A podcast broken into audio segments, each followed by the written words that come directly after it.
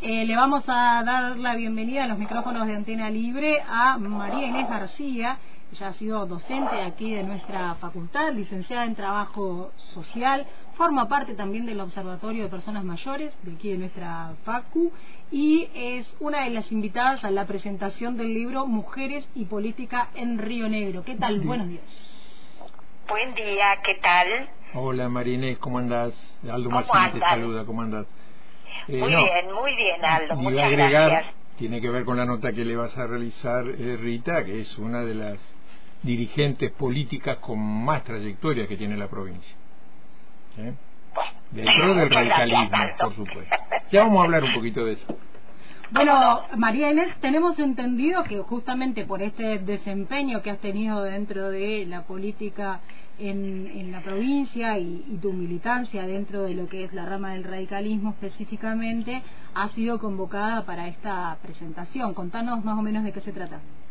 Mira, eh, este libro es un libro que compiló una eh, politóloga rionegrina que se, de Berma, que se llama Mariana Rulli, y que escribieron con una profesora que era profesora nuestra, Lucía Gadano, una joven también mm. cientista política que fue profesora de la facultad que lamentablemente desapareció cuando el libro había entrado ya este, a su, para su publicación, ella tenía una enfermedad y falleció. Eh, en realidad, eh, yo, digamos, ellas toman contacto conmigo porque Lucía me hace una larguísima entrevista que, bueno, muchas de las partes de la entrevista están reflejadas en el libro.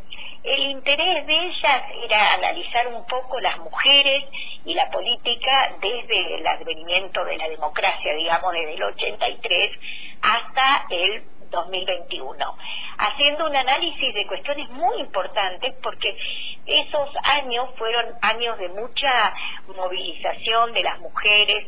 Primero este, se había sancionado en el 91 la ley de cupo, eh, que significaba que ninguna de las de los dos sexos podían tener más del 66% de los cargos, ¿se acuerdan? Después, ya estando yo en la legislatura, se vota la ley del 50 y 50 digamos, las listas partidarias no podían, este, no, tenía que haber paridad de género. Así que fueron años de mucha movilización, de mucha incorporación de mujeres a la política y esto es un poco lo que lo que refleja el libro, este, este libro, ¿no? Un poco haciendo un análisis muy pormenorizado, estadístico, pero con, con muchos, eh, muchos, este, muchas entrevistas hechas a, a muchas de las mujeres que formábamos parte en esos años años de, la legislatura rionegrina, ¿no? Bien, sí, eh, Marín, es una evolución, eh, por ahí te llevo un poquito este, más lejos, o a tus comienzos, o a tu crecimiento como dirigente política, sobre todo dentro del radicalismo. Este, hubo una evolución muy grande, era difícil ser mujer y participar en política, no solo participar, sino llegar a cargos este, o, a lugares de decisión. Eh, ¿cómo, ¿Cómo ves esta evolución que se ha sufrido hasta el día de hoy? Em, eh, yo creo que, em, eh, digamos, ha habido una transformación muy importante. Sobre todo, yo lo, lo decía en alguna, cuando en su momento me entrevistaba Lucía Gadano, yo le decía que eh, nosotros éramos una generación que, bueno, veníamos a romper los moldes, ¿no? Esto de, estar militando en política y que de todos modos sentíamos mucho sobre nuestros hombros esta cosa de que teníamos mandatos familiares, eh, teníamos todavía el mandato de que tenía, teníamos que ser buenas madres, de que teníamos que, bueno, una buena esposa nos iba tanto de la casa, y a mí me parece que en ese sentido hemos cambiado mucho, digamos, me parece que eh, digamos, nos hemos acercado más a una verdadera paridad al interior del, del hogar, digamos, ¿no? Que ahora las tareas hogareñas y las tareas de cuidado están mucho más repartidas. Yo los veo este, con mis hijos, con los hijos de mis amigas. Eh, nuestra generación todavía tenía mandatos familiares muy fuertes de lo que era el deber ser.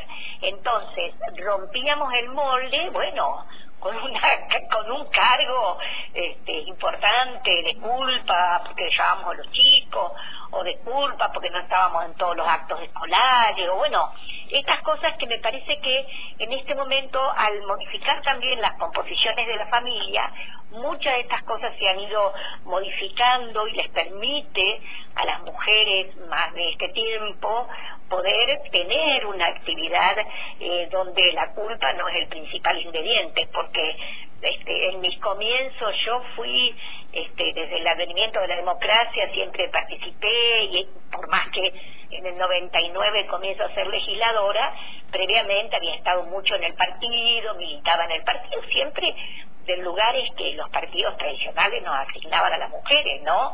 La secretaria, la primer convencional, la vicepresidenta, digamos como, pero bueno, este, y también tenía que ver con que nosotros era el rol que estábamos como condicionadas a cumplir, ¿no?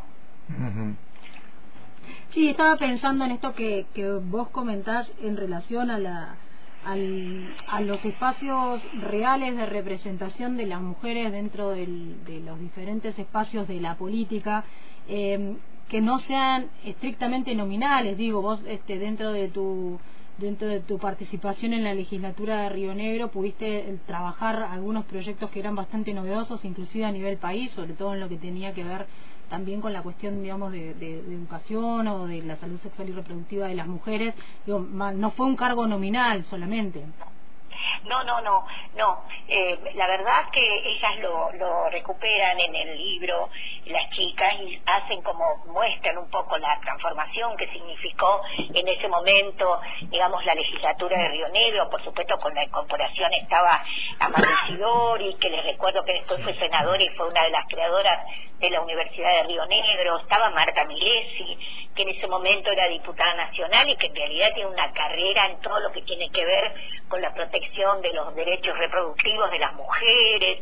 Digamos, fue un momento donde pudimos hacer muchas cosas, muchas cosas y trabajamos en leyes que eran verdaderamente pioneras. En el libro aparece, digamos, ¿no? La primera provincia es la tercera provincia que acepta la paridad de género, ¿no? En el 2003 se vota que la, la futura este, conformación de lista de los partidos políticos debiera tener el 50 por 50. Que esto eh, no significa que en la Cámara esté el 50 y 50, porque ustedes saben que cuando se conforman las listas, muchas veces, digamos, en general las encabezan los hombres, o por lo menos en ese momento las encabezaban los hombres. Entonces, de todos modos, nunca eh, la Cámara se conformó con el 50 y 50. Pero bueno, fue un avance eh, significativo.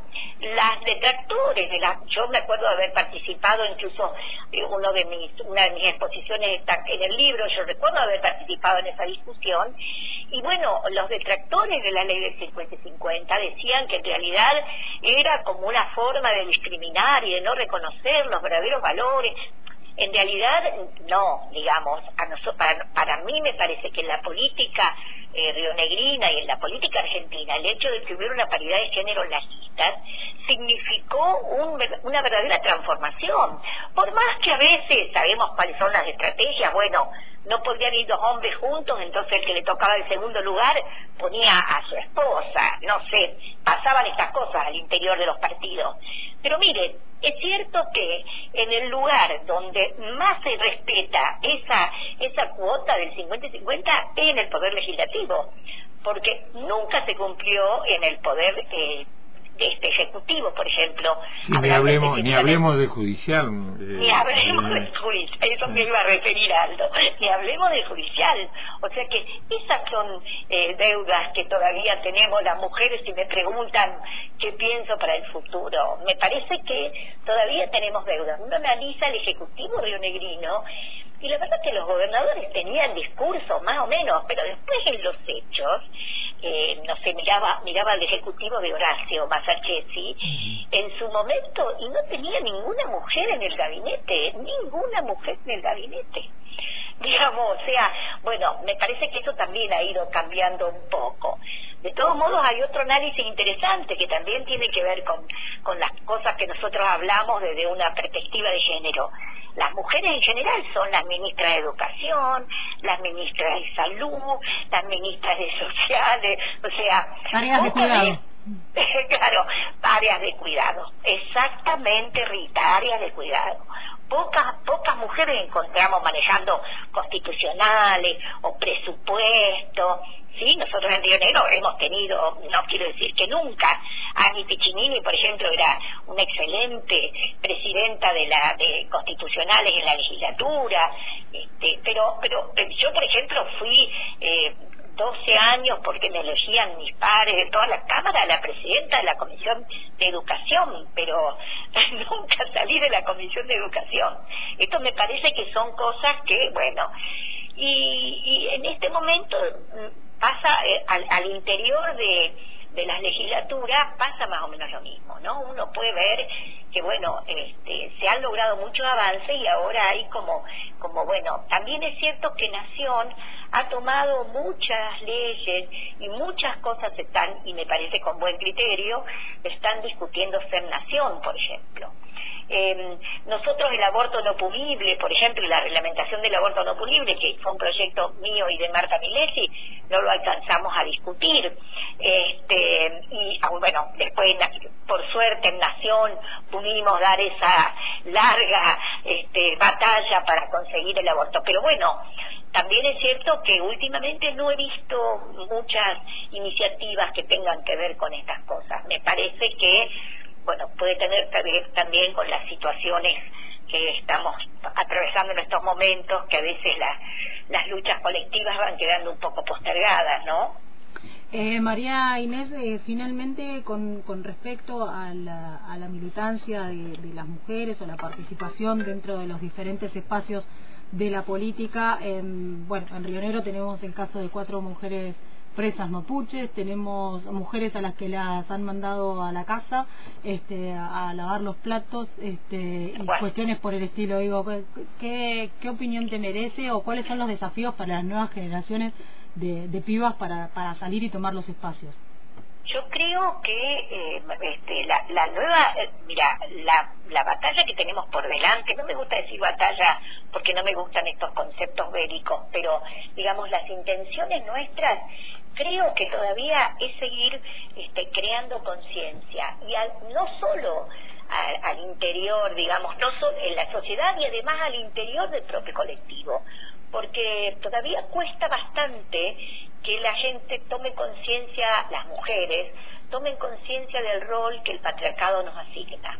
Y a veces parece como una cosa que funciona, este, digamos, tan metida en la sociedad, que son las propias mujeres las portadoras de esas ideologías.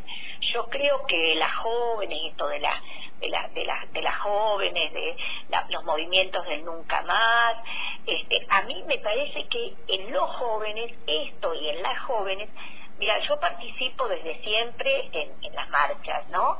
En la del 8 de marzo, participo por supuesto en la del 24 de marzo, y yo veo una gran población joven, y eso la verdad que me da muchas ilusiones, porque lo más importante es que las propias mujeres no sean las transmisoras, digamos, de los preceptos del patriarcado, y a veces nos pasa, digamos.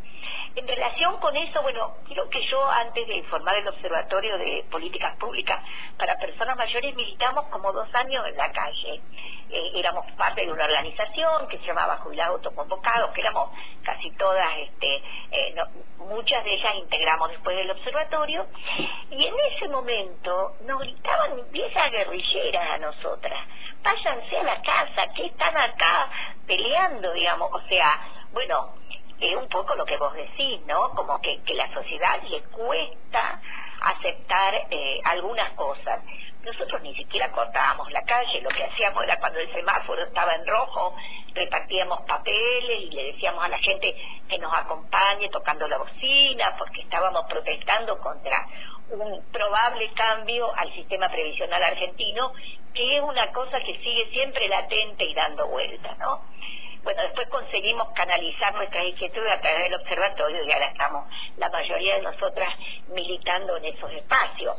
Pero bueno, a mí me parece que lo que nos queda es esto de, de poder este, transformar conciencias, ¿no? ¿no? Bueno, a mí me parece que trabajar la perspectiva de género en las escuelas, yo con bastante...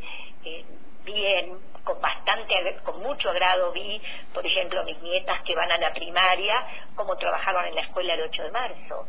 Y me pareció maravilloso, porque me parece que es como una forma de que algunos temas se metan en la educación, que sabemos que tiene una capacidad de transformación increíble.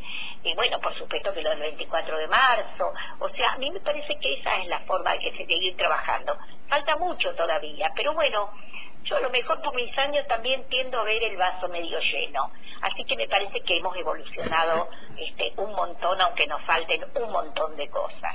Bien, María Inés, te agradecemos mucho el contacto con la radio y dejamos hecha la invitación entonces para el próximo martes 30 de mayo a las 6 de la tarde en la sala Inca, en Uruguay 650 primer piso, para la presentación de este libro Mujeres y Política en Río Negro. Muchas gracias por el contacto. Muchas gracias a ustedes, como siempre, de Antena Libre, totalmente atento y acompañando estos procesos, así que muchas gracias. Estábamos en comunicación telefónica con María Inés García, ex legisladora de la UCR, una de las históricas militantes eh, del radicalismo en la provincia de Río Negro, contándonos que este martes 30 de mayo a las 6 de la tarde se viene entonces la presentación de Mujeres y Política en Río Negro.